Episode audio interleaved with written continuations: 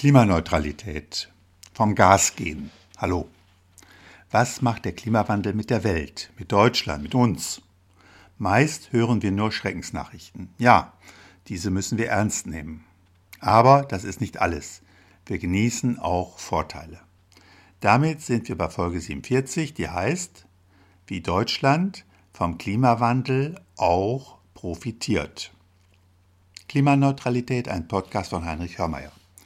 Bisher habe ich stets diskutiert, welche schlimmen Folgen der Klimawandel hat. Das war wichtig. Heute jedoch lautet das Thema anders.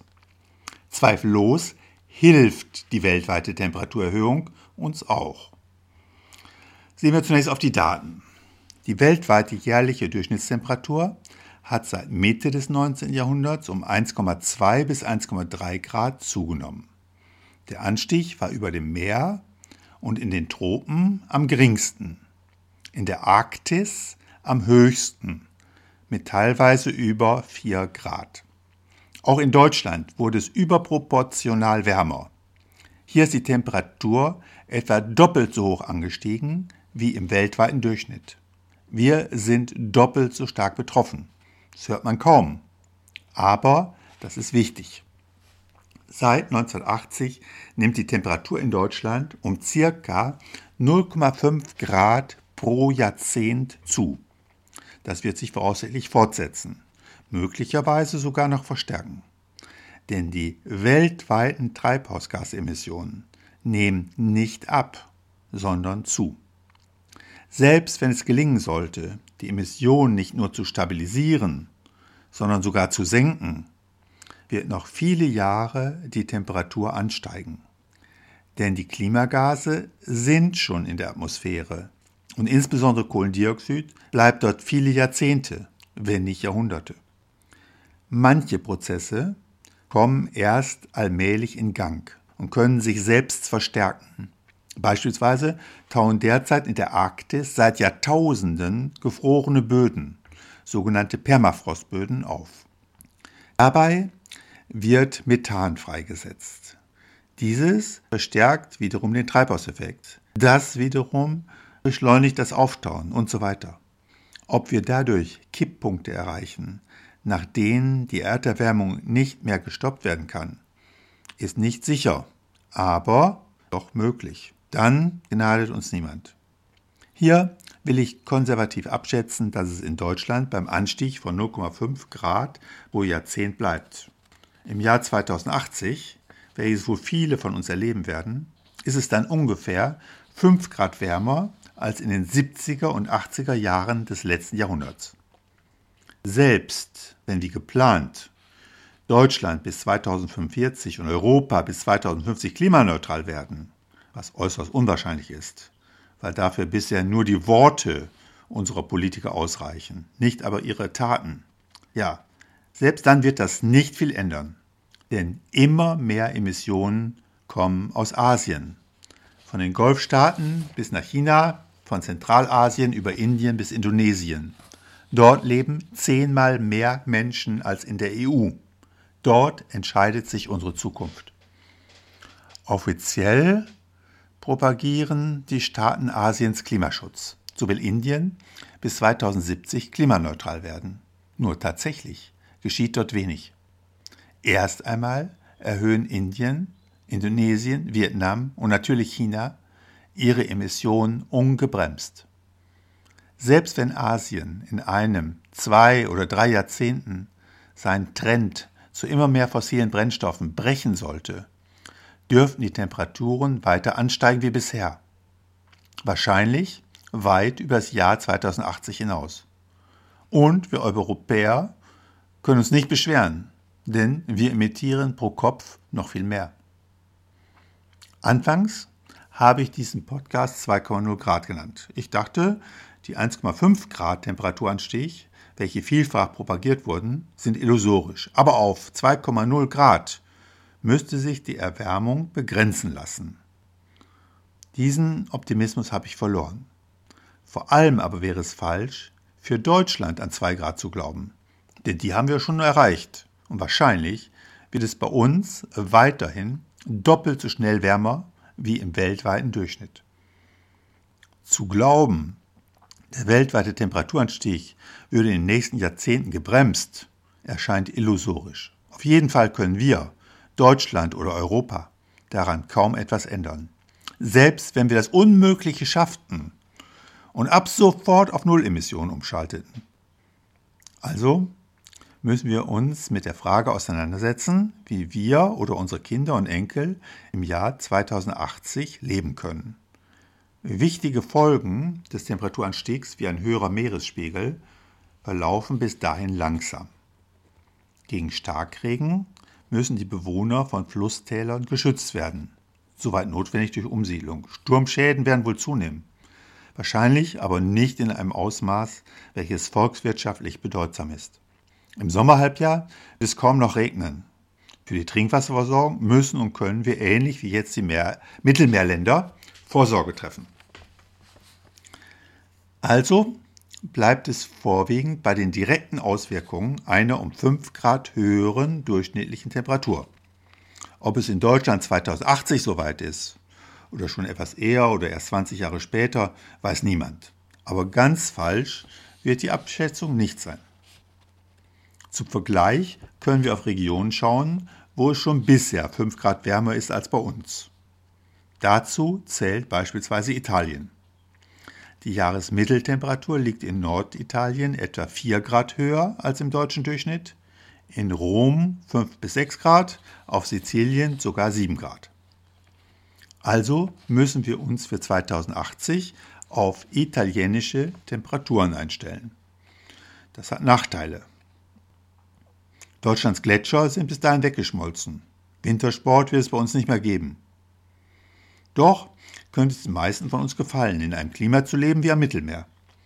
Wir müssen weniger heizen, brauchen keinen Schnee mehr zu schaufeln und benötigen keine Winterreifen. Dass die Sonne im Dezember nur knapp über den Horizont steigt und um halb fünf bereits wieder untergeht, können wir nicht ändern. Aber wir sehen in der dunklen Jahreszeit häufiger einen blauen Himmel. Und schon im Februar fängt es an zu blühen und zu grünen. Wir können unser Leben stärker nach draußen verlagern. Unter einem verregneten Sommer leiden wir jetzt schon kaum mehr. Abgesehen von ein paar Wolkenbrüchen und Gewittern wird 2080 von Mai bis September die Sonne immer scheinen. Wir können hier so Urlaub machen wie bisher auf Mallorca oder an der Adria. Baden in Nordsee und Ostsee geht ohne Bibbern. Auch wenn wahrscheinlich die Nordsee bis 2080 noch nicht ganz so warm wird wie jetzt das Meer vor der Costa del Sol. Im Sommer wird es kaum noch regnen, dafür aber im Winter. Auch wenn es uns als typische Sommerurlauber wundert, in Rom fällt mehr Regen als in Berlin. Die Landwirtschaft muss sich auf mediterrane Verhältnisse umstellen. Sie muss auf Pflanzen ausweichen, welche lange Dürreperioden im Sommer aushalten. Insgesamt lässt mehr Sonne die Vegetation üppiger wachsen, aber sie wird sich ändern. Eher Zitronen, Oliven und Reis als Äpfel, Rüben und Kartoffeln. Sich umzustellen wird nicht immer einfach sein. Dem Wald wird es schwerfallen. Bäume sind langlebig. Anstatt von Fichten wachsen nicht hauruck einfach Pinien. Aber es muss auch nicht hauruck gehen. Wer heute in den Kindergarten geht, darf auf sonnige Jahre im Alter hoffen. Deutschland wird wahrscheinlich zu den Ländern gehören, welche bis 2080 eher Vorteile genießen werden. Wir sind nicht allein. Auch der Norden wird profitieren. In Skandinavien, Kanada, Alaska und Russland wird es im Winter nicht mehr so bitter kalt. Die Vegetation breitet sich nach Norden aus. Landwirtschaft wird am Polarkreis möglich. Das ist wichtig, wenn 12 Milliarden Menschen nicht nur satt werden, sondern in Wohlstand leben wollen. Häufig wird argumentiert, dass Afrika, insbesondere in den Ländern am Wüstenrand, unter dem Klimawandel leide. Diese Nachrichten werden unüberlegt vielfach verbreitet. Doch das macht sie nicht richtig. Es ist anders. Schon jetzt profitiert die Sahelzone, die Region südlich der Sahara, vom Klimawandel. Noch in den 70er Jahren des letzten Jahrhunderts führten dort Dürren zu Hungersnöten. Kinder starben, ihre Arme und Beine wie zu Streichhölzern abgemagert. Der Sahelstaat Niger hatte im Jahr 1970 4,2 Millionen Einwohner. Jetzt sind es nicht etwa doppelt so viele, nein, 27 Millionen. Sechsmal so viele Menschen. Das hat sich ergeben, weil jede Frau im Durchschnitt sieben Kinder hatte. Das wäre eine Entwicklung, als leben in Deutschland jetzt eine halbe Milliarde. Das Leben im Sahel ist immer noch armselig, aber anders als in den 70er Jahren verhungern die Menschen nicht mehr. Das liegt nicht nur am Klimawandel.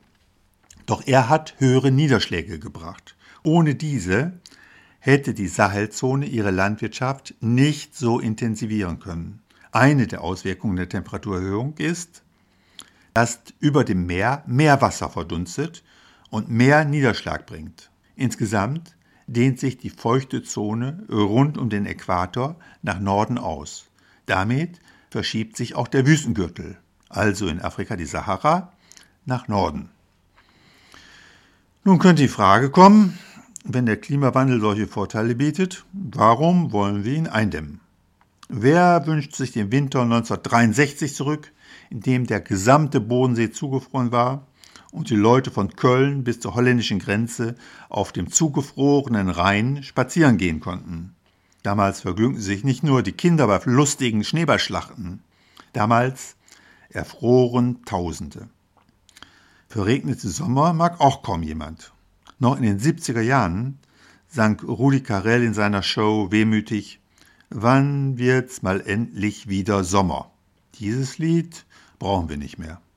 Tatsächlich können wir und einige andere Länder mit dem bisher eingetretenen und bis 1980, nicht 1980, bis 2080 absehbaren Änderungen gut leben.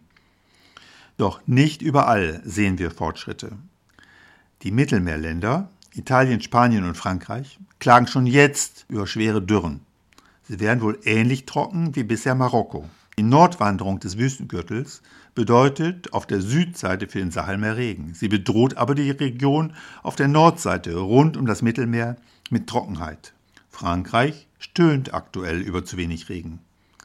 Dramatisch ist das in Gebieten, wo jetzt schon das Wasser knapp ist. Für Israel und seine Nachbarn heißt weniger Wasser mehr Konflikte womöglich Krieg. Ähnlich ist es zwischen der Türkei und dem Irak. Ja, wir in Deutschland können uns über geringere Heizkosten und Sonnenbräune auf dem Balkon freuen. Doch langfristig wird es auch für uns unbequem und gefährlich.